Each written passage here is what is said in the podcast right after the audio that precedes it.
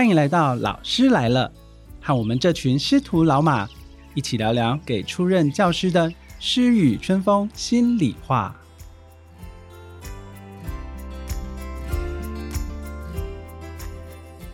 大家好，欢迎收听《老师来了》，我是主持人国光国小张本维。首先为大家介绍今晚的师徒老马：英歌工商包荣宇老师，大家好，我是荣宇老师；三和国中陈资君老师，Hello，大家好，我是资君老师；以及国光国小文小林老师，大家好，我是小林老师。欢迎三位老师来到我们今天的现场。有人说啊。台湾最美的风景是人，但是在抬头不见低头见的校园中，却又容易遗失了人与人之间最单纯美好的关系。就像林志颖唱的那首歌，不是每个恋曲都有美好回忆。歌词中提到了，不是每颗真心都会有人珍惜，用完了伤心，只有分离。这里面这句话仿佛道尽了一切。今天的主题就是抬头不见低头见。校园中的那山、那人、那狗，就让我们来听听三位老师拨开越高深的话，听起来就越像废话的迷雾，学习如何趋吉避凶，悠游于纷扰的校园当中。首先，我们就请小林老师。好，谢谢本伟老师。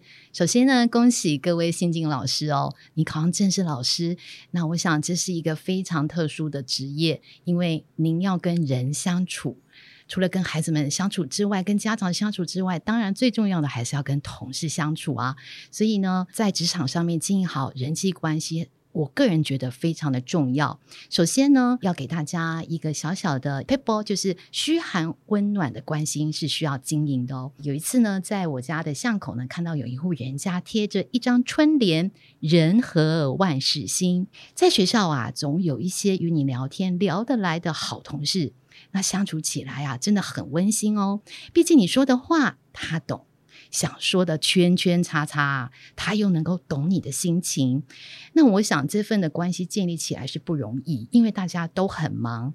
那我自己呢，在刚到一个环境的时候呢，首先我会观察到哪些老师可以亲近，那讲话呢都会看着你的眼睛，那又会多关心你的一些老师。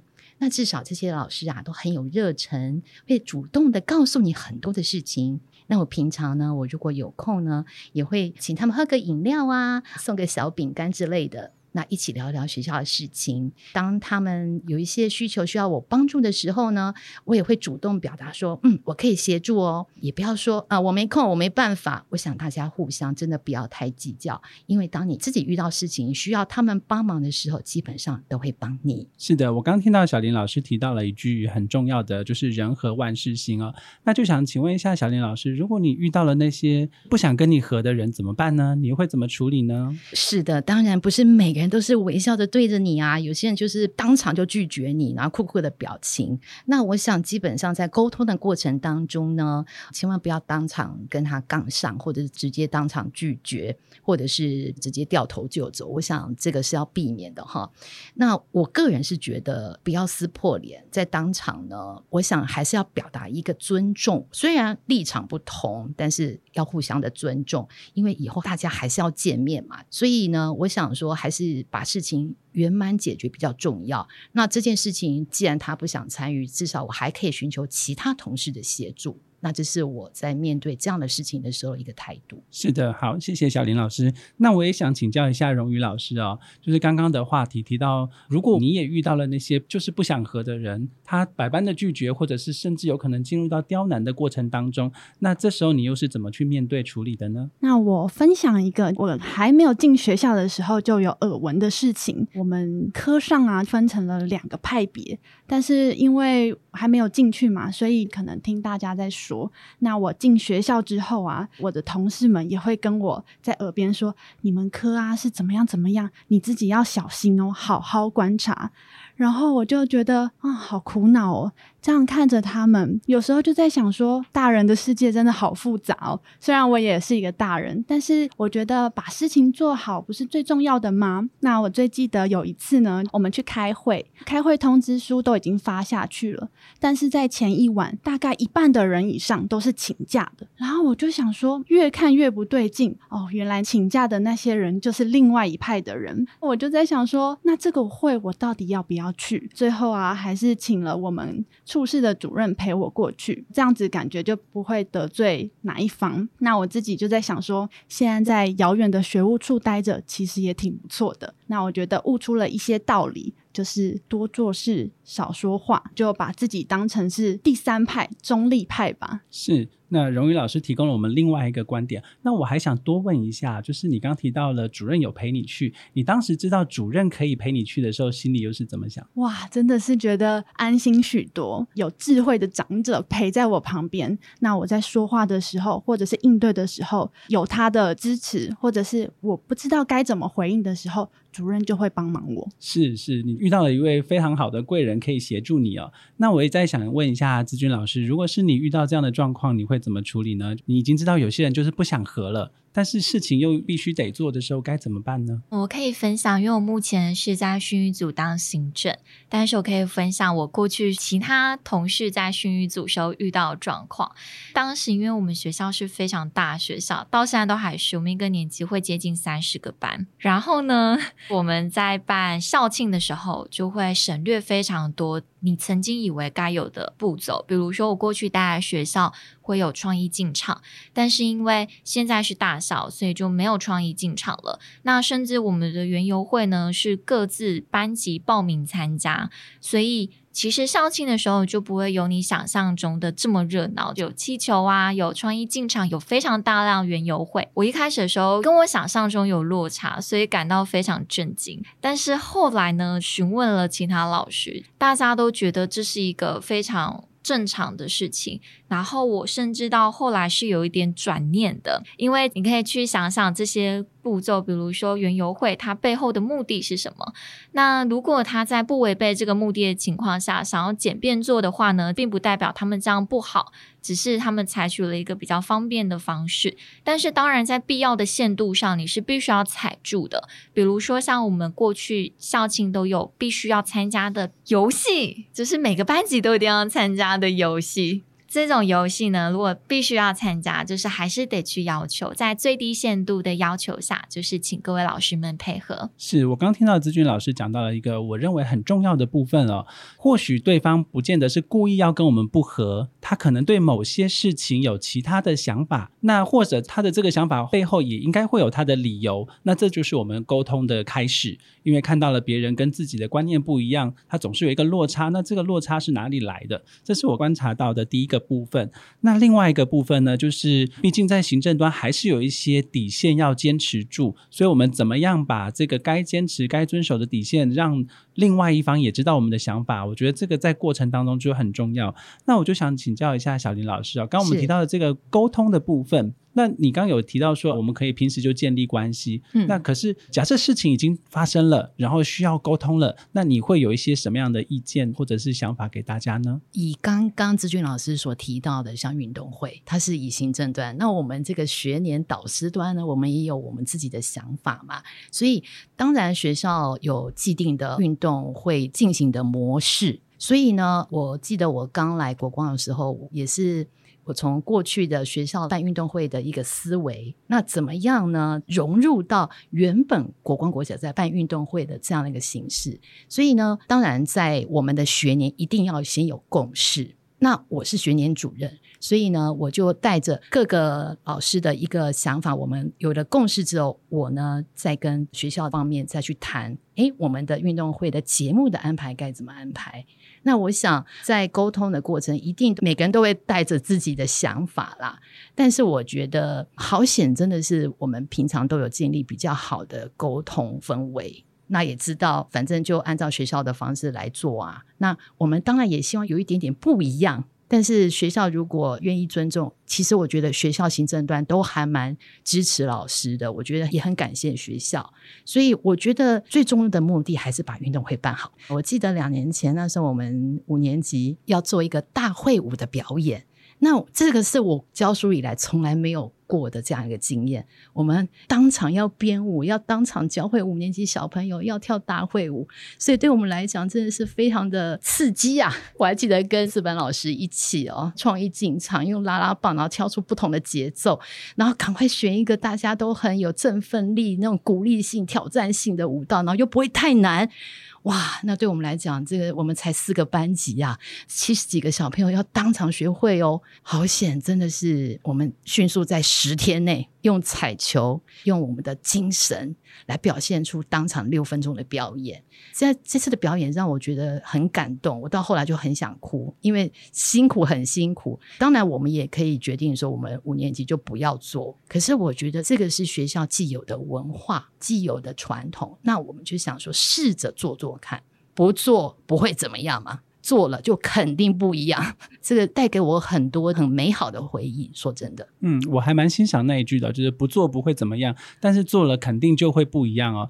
我们会期待这个不一样是往好的方向去发展，可是如果有人解读成不好的不一样，又会让人困扰哦。从你刚刚的对谈当中，我有想到另外一句话，叫做理直气和。我们的想法可能我们的观念或许是这个样子，但我们会心平气和的去跟对方沟通，我们也会自己转念去想，诶，或许做了会不一样哦，搞不好来试试看。我觉得这也是一个蛮正向的想法哦。没错。那接下来就要再问一下荣宇老师哦。那除了你刚刚分享了之外呢，还有没有在你跟同事或者是跟其他人之间的一些状况呢？那我分享一下，就是我下了一个标题，谢谢你，我们只能是同事。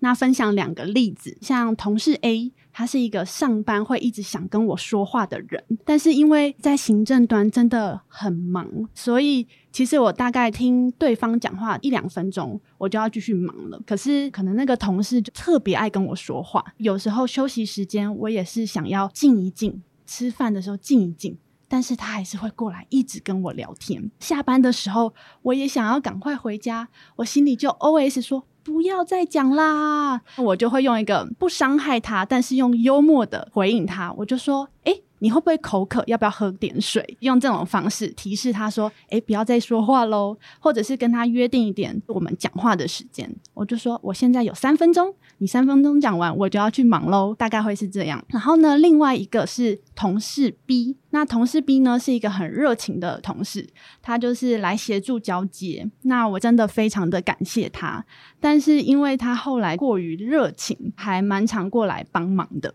然后我就问我们的主任说：“主任啊，是不是你偷偷派他来帮忙我？”然后主任就说。没有啊，才知道哦，原来这个同事 B 的热情包含了不一样的成分在里头。然后我心里就好，那我就跟他说：“谢谢你的帮忙，但是我们只能是同事哦。”也是用有点小幽默的方式跟他回绝。是我刚听到一个我觉得还蛮有趣的点呢，就是我只有三分钟哦。这个其实我好像也蛮常用在我班上，因为有的时候小朋友他会有很多的生活想要跟老师分享，但是老师下课也想喝水上厕所，我可不可以给你三分钟，剩下时间交给我？那我也想再问一下思君老师，除了你刚刚分享的之外，还有没有分享的一些过程呢？我想分享一个我在第一年教书遇到的故事。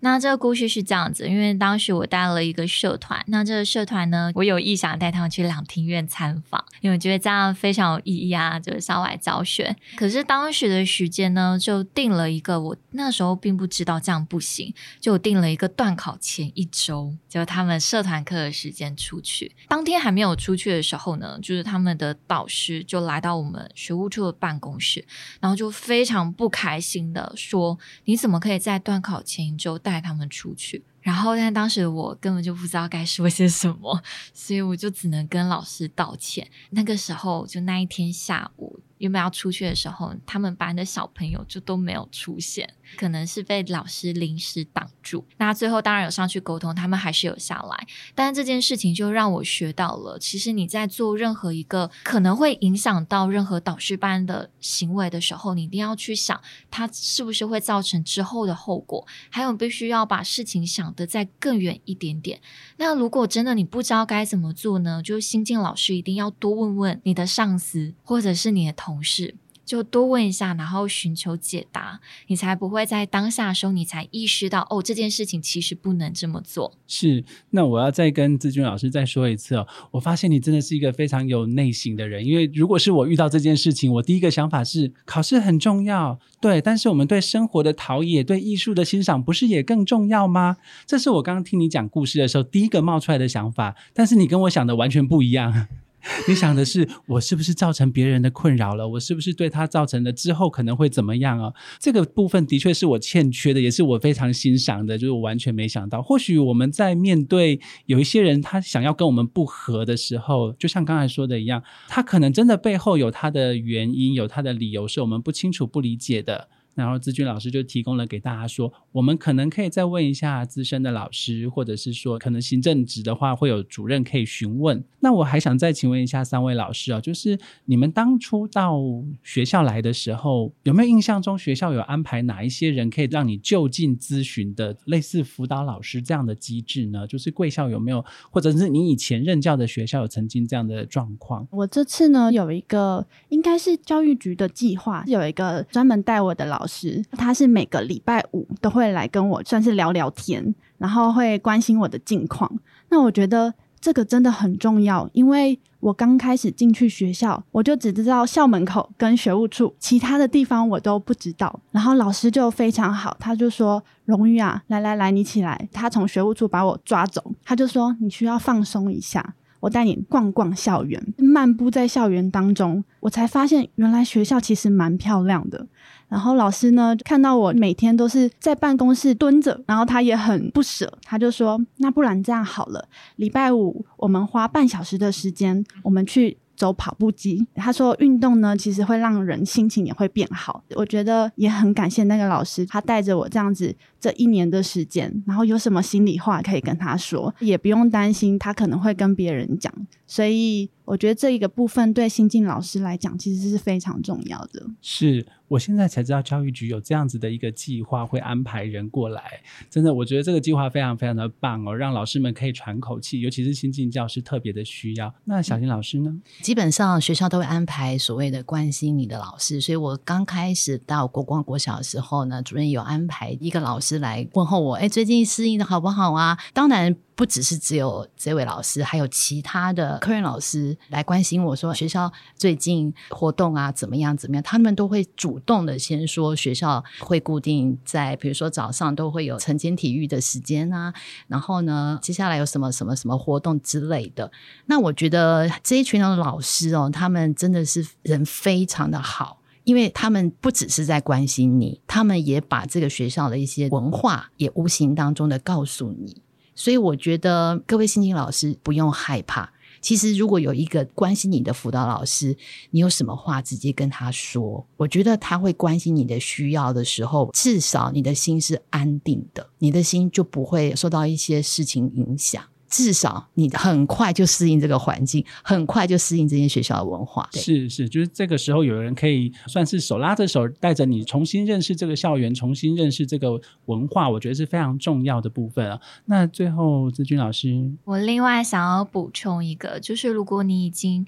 身为一个初任老师，然后你已经有被凶过，就被其他 同事们不礼貌的对待的话呢，就希望你们不要放在心上，因为他们真的会忘记，他们可能本身就是个性是非常直来直往的，所以他或许不知道伤害了你，或许这是他的常态，所以他不放在心上也请。如果你是本身有这样子的难过过的话呢，就请你赶快忘记。是，谢谢志娟老师啊。那我就想到了我们这个单元。的主题叫做那山那人那狗。有的时候呢，我们可能会遇到穷山恶水，但是我们可能会在山谷中不经意的瞥到了彩虹，就会让你带着更完美的心情、更愉快的心情继续走这一段路。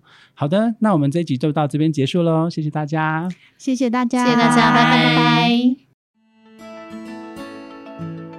欢迎大家和我们一起聊聊教育的大小事。如果你还听不够，想和我们分享更多不同的想法和意见，也可以到新北市教育局脸书粉专新北学霸，或者是新北市教育局 YouTube，都可以获得我们最新的节目资讯哦。